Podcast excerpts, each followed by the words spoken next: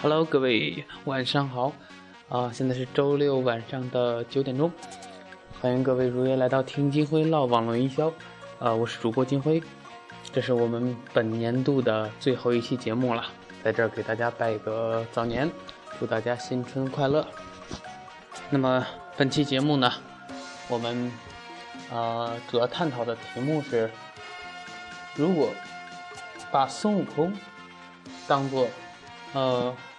一次创业，那么孙悟空他的这种颠覆式创业的啊模式，为什么注定会失败？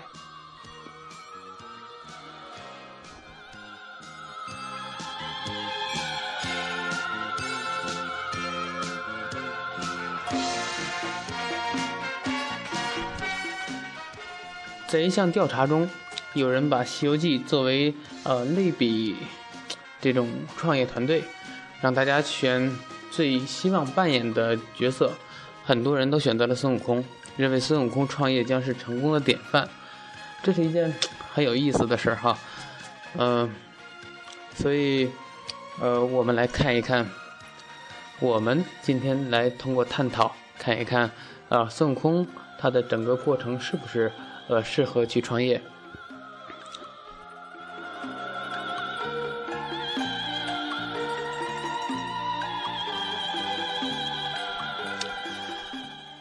嗯，最近我们放假比较早，闲来无事翻了翻《西游记》，忽然觉得里边有很多故事挺有意思。倘若用现在的现代人的视觉去看《西游记》的人和事儿，会发现别有一番洞天。闲话少叙，今天给大家讲一讲为什么孙悟空的颠覆式创业这样的一个道路会注定遭遇失败。孙悟空原先是这种花果山。这种傲来国花果山镇的一个，呃，籍籍无名的野猴，没人教，没人养，整日游手好闲，一呃一副一人吃饱全家不饿的这种地痞的德行，是吧？后来在一次运动会当中，他竟意外的获得了第一名，引得一大批无业青年纷纷的将他视为偶像，从此奠定了自己在花果山镇的一个老大的地位。当他当了老大之后，孙悟空便想着、寻思着做点实业呀，对吧？希望能够改善一下花果山镇的一些经济状况。他把啊创业的想法跟兄弟们商量了一下，大家觉得这年头创业不易，最好是先学点有用的技能和本领再创业。于是孙悟空辞别了兄弟，只身前往。呃，东胜神州的菩提老祖培训学校啊，学习快跑和变身术。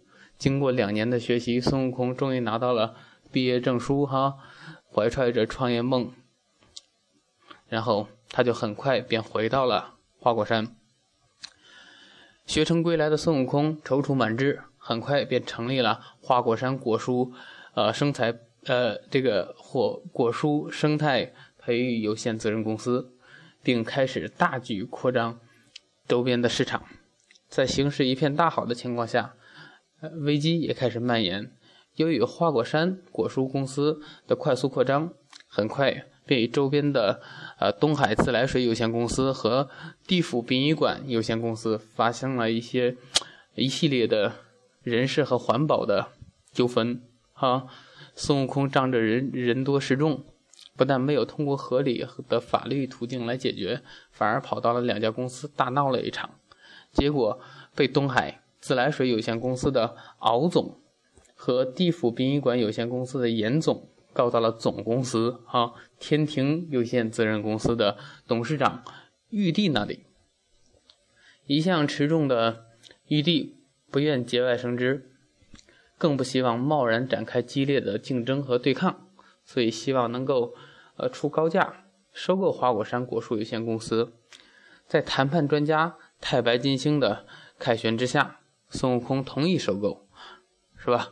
而且还出任了天庭有限责任公司旗下的交通运输有限责任公司的总经理弼马温一职。哈，可惜好景不长，替人打工难免偶尔会生气，会呃受气。孙悟空觉得在交通运输有限公司呢难以发挥自己的优势，于是单方面解约，辞职不干，并随即回到了花果山，成立了齐天有限责任公司。招聘了一大批，比如牛魔王呀，对天庭不满的人，公然和天庭责任有限公司展开正面的较量。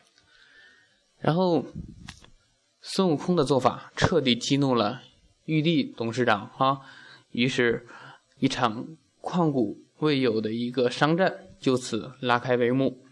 而这场商战也奠定了日后整个三界商业版图的走向。战争首先在花果山镇周边的市场展开，凭借主场优势，齐天公司在前前期的几次试探性的交锋当中占据了主动。随后，玉帝加大了宣传推广的力度，并宣布产品全面降价。与此同时，还策反了一些齐天公司的员工，拿到了许多内部的资料。哈，这些不计成本，呃的打法很快见效。齐天公司的市场在天庭公司的低价挤压下去，很快便被萎缩了下去。孙悟空甚至连员工的工资都发不出来哈。为此，他甚至不惜趁夜跑去偷蟠桃，来缓解窘迫的财务状况。可惜被巡夜的保安抓个正着，在扭送到派出所的过程当中，又在天庭总部打翻了几张办公桌。最后因偷窃、偷窃罪是吧？故意损坏财物罪以及莫须有的呃诈骗罪啊，被判了五百年有期徒刑。齐天公司呢就此随之破产。好，就是这样一个故事嘛啊。从孙悟空这一次失败的创业经验呃来看的话，的确有许多令人深思的地方。是什么原因让他？在经历了极大的成功之后，又何以如此快的速度陷入了失败呢？当初接收天庭公司的收购，是否为日后的失败埋下了伏笔呢？天庭公司和呃齐天公司的商战，是否真的有必要那么早就展开呢？哎呀，吴晓波兄曾在《大败局》这个这一书当中。详细的分析了改革开放三十年来那些著名的失败案例，其中有英海威、健力宝、太阳神、爱多、巨人、南德、呃克隆、德龙、华晨、顺驰、铁本等著名的企业。那么这些知名企业，然后呃，我们来剖析一下他们嗯盛极而衰的根本原因。今天咱们也仿照一下。呃，吴晓波这种做法，分析分析孙悟空这次创业失败的呃几个根本原因。今天也仿照一下，呃这种做法哈。第一是创业团队不够健全，除了总经理孙悟空的个人业务能力超群之外，几乎没有看到其他团队成员的影子，这导致。企业对创始人严重的依赖，从而使创始人绑架了整个企业。呃，那么第二点呢，就是在商业模式上只有颠覆没有创新。孙悟空喊出了叫做“皇帝轮流坐，明年到我家”的口号，号召大家颠覆天庭公司。可是他自己没有找到比天庭公司更优秀的商业模式，他口中的颠覆不过是吸引用户和业界关注的噱头而已。呃，并没有实质的创新。第三呢，啊，创业初期呢，有点太过高调哈。一般来来说呢，就是说在强敌环伺的市场环境之下，嗯，企业草创初期一定要学会低调，千万千万不要引起巨头的注意。一旦因为取得了一点成绩就锋芒毕露，整天喊着要颠覆这个颠覆那个，嗯，那样一定会。遭致灭顶之灾，孙悟空就是因为太过招摇嘛，啊，过早的和天庭公司翻脸，从而错失了发展的窗口期。第四，贪功冒进，盲目的多元化。孙悟空最开始做果蔬，做单一的爆款，市场反响很好，积累了一定的品牌知名度。这个打法有点类似于今天的小米。可是孙悟空犯了当年万科的错误，盲目的进行多元化，产品线拉得过长，不但分散了公司的精力，也拖垮了主营的业务。第五呢，没有完整的战略规划和执行计划。孙悟空跟兄弟们一起创业，有点像类似水泊梁山的一帮好兄弟打天下，大家只看着成功之后大碗喝酒、大块吃肉，是吧？呃，大秤分金银，但是并没有制定中长期的战略规划和具体的执行计划，一切都非常随意，哥几个一拍脑门就决定了。在企业小的时候，这种情况尚能允许，但是当企业做大做强了。就必须有个明确的，呃，非常清晰的一个战略规划。第六，没有构建企业的自媒体团队。面对复杂的舆论形势，创业型团队，呃，如果希望获得市场的关注和认可，就必须把自己化成舆论的一部分。就是小米的另一个创始人李愿强说的：“每天都要上头条，是吧？上头条，上头条最好的办法就是构建。”企业自己的自媒体团队，以多渠道、多媒介、多形态的方式将企业的信息传递出去，从而树立品牌的美誉感和知名度。然而，孙悟空在这方面毫无建树。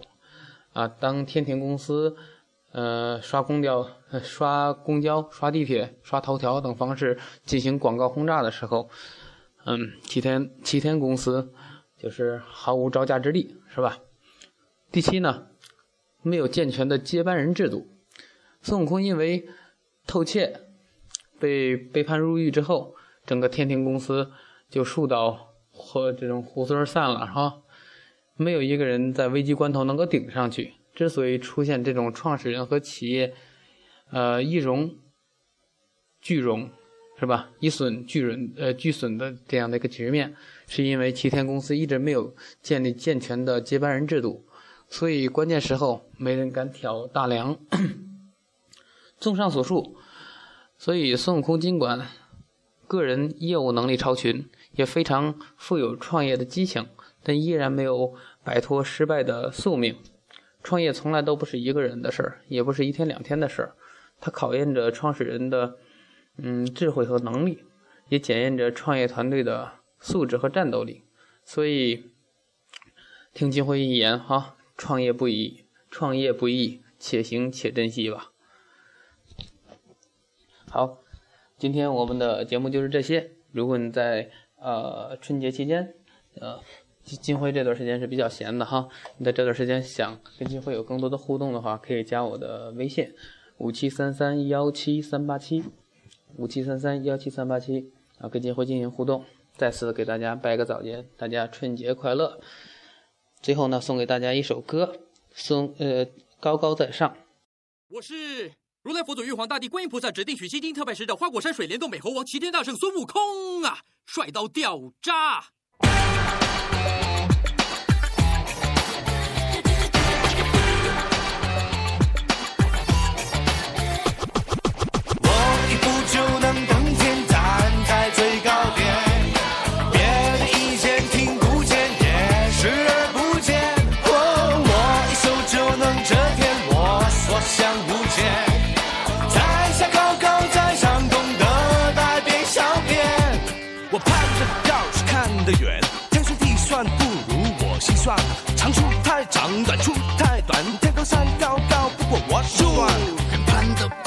帅的通手位，雨来之前先刮风骂人。